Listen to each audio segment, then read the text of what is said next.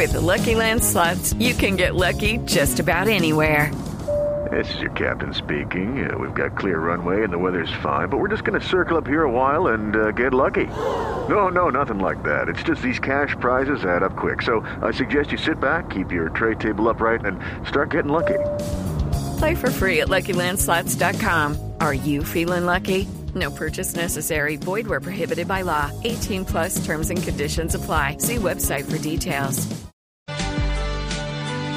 Apareció en Bogotá, lo reporta la alcaldía de Bogotá, la primera víctima de coronavirus producto de la cepa de Brasil.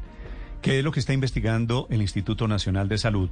¿Cuántos de los casos activos hoy en Colombia podrían estar relacionados con esa variante? La doctora Marcela Mercado es la directora de investigación de salud pública del Instituto Nacional de Salud. Doctora Mercado, buenos días.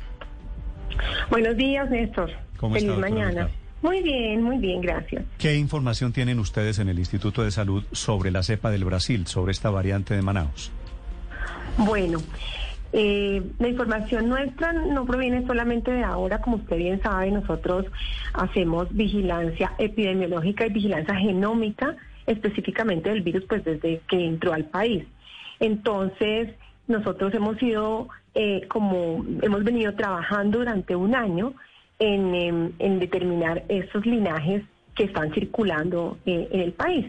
En los últimos días, pues en los dos últimos meses prácticamente, hemos estado muy pendientes de la variante brasilera después de que Brasil anunció su presencia y pues obviamente eh, hemos encontrado en, Amazonas, en Leticia, mm, esta, esta variante en número de, casos y recientemente en, en una persona en Bogotá. Eh, doctora Mercado, pero ¿nos puede contar un poco más en detalle el caso de la persona de Bogotá? Porque entendemos que fue un adulto mayor que murió en enero, es decir, ya ha pasado más de un mes, y que había sido contagiado por otros miembros, otro miembro de su familia. Eh, ya ah, hicieron la investigación sobre, sobre el virus que estaría alrededor de este caso, si, si se ha extendido mucho o poco en, en su familia y en general en la ciudad. Bueno, entonces para, para aclarar un poco el proceso de vigilancia genómica no es tan sencillo y por eso usted dice una persona que murió hace casi un mes. Nosotros la, la estrategia de la vigilancia genómica no es una no es una estrategia como las de pruebas de PCR, las pruebas moleculares. La, las, mm, la vigilancia genómica se hace sobre unas muestras específicas eh, que en, una red de laboratorios que tenemos, que, es la red de laboratorios de genómica del país, así como tenemos la red de laboratorios molecular, eh, llegan estas muestras con unas características especiales después de que nosotros hacemos un llamado a los laboratorios solicitando muestras eh, de, de, por ejemplo, de unidad intensivo o muestras provenientes de niños o de edades eh, extremas o con unas características específicas que sabemos que son las, las muestras que necesitamos donde posiblemente encontramos esas mutaciones o esas variables eh, eh, raras. Entonces, cuando esas muestras son seleccionadas por los hospitales o por el laboratorio de salud pública, posteriormente llegan al, laboratorio de genómica del Instituto Nacional de Salud o de algunos otros laboratorios participantes en la red. Y posteriormente hacemos el análisis genómico de, esta, de esta muestra.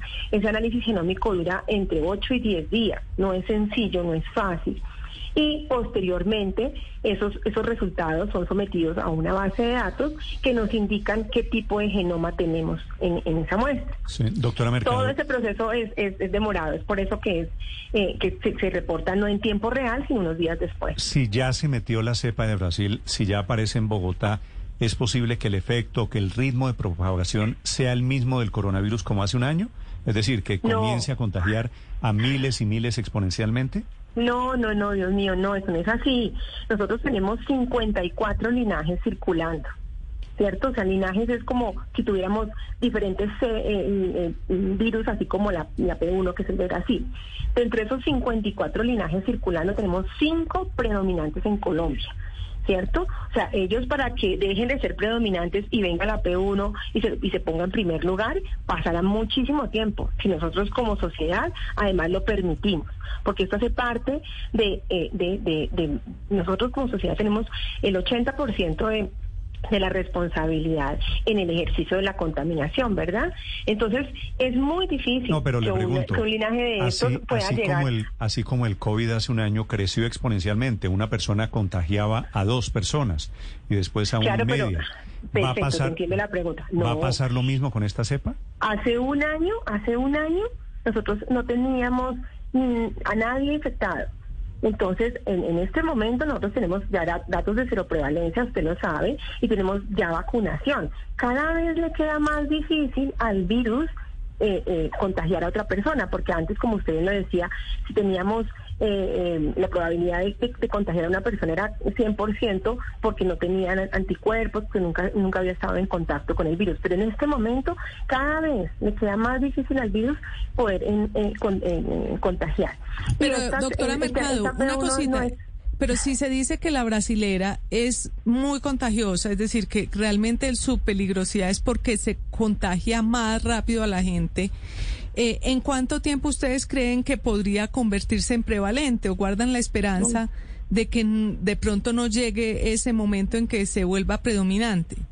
Claro, claro, que guardamos la esperanza porque eso no es tan fácil como le digo. Eh, nosotros tenemos en este momento vacunación, tenemos ya personas infectadas. El año pasado hablábamos de eso porque no había personas infectadas, entonces como, como bien lo dicen ustedes, era exponencial. Pero en este momento teniendo ya gran parte de la, de la población infectada, es muy difícil que llegue a, a- a ser predominante. No es predominante todavía en Brasil. No es predominante en los otros países donde se ha encontrado, pues en Colombia va a ser va a ser mucho menos la probabilidad. pero, pero, doctora Mercado, por supuesto que esa es una buena noticia. Sin embargo, en Brasil, a pesar de que no es todavía la cepa dominante, el comportamiento de la curva de contagios, esta mañana Luz María Sierra aquí la traía a colación, venía siendo muy similar entre Colombia y Brasil hasta finales del año pasado. Y cambió drásticamente. En Colombia empiezan a disminuir los casos y en Brasil empiezan a aumentar desmesuradamente. Ajá. ¿Cómo, ¿Cómo se explica esto? Si, si la cepa brasileña todavía ni siquiera es predominante en Brasil, pero si hay aumento de esos casos, ¿Colombia estaría exenta de incluso de esa posibilidad? Nuestra nuestra epidemia se maneja de manera muy diferente a la Brasil, a- manejo en Brasil. Eh, mm, es- es- esa pregunta es bastante importante entenderla. En Brasil no ha habido un solo mecanismo de bloqueo del virus durante un año. Entonces, eh, es exponencial porque allá no hay eh, mm, cuarentenas, no hay restricciones en el transporte, no hay restricciones en fronteras, no hay nada.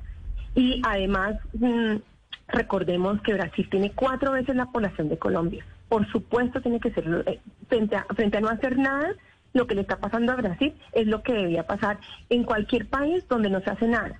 Entonces, eh, esa, situación no la, ve- no la vemos nosotros. Brasil tiene un proceso de vacunación diferente. Brasil tiene eh, un- un- unas políticas de contención muy, muy diferentes a las nuestras. Afortunadamente, nuestras políticas han permitido bajar los casos y tener los datos que en este momento tenemos. Es la doctora Marta, Marcela Mercado, directora de investigación de salud pública desde el Instituto Nacional de Salud, hablando de cepas y de propagación en Colombia. Doctora Mercado, gracias por estos minutos. Néstor, a usted muchas gracias. Gracias, un feliz día. Step into the world of power, loyalty, and luck. I'm gonna make him an offer he can't refuse. With family, cannolis, and spins mean everything. now, you wanna get mixed up in the family business. Introducing The Godfather at ChumbaCasino.com. Test your luck in the shadowy world of The Godfather slot. Someday, I will call upon you to do a service for me. Play The Godfather now at ChumbaCasino.com. Welcome to the family. No purchase necessary. VGW Group. Void where prohibited by law. 18 plus. Terms and conditions apply.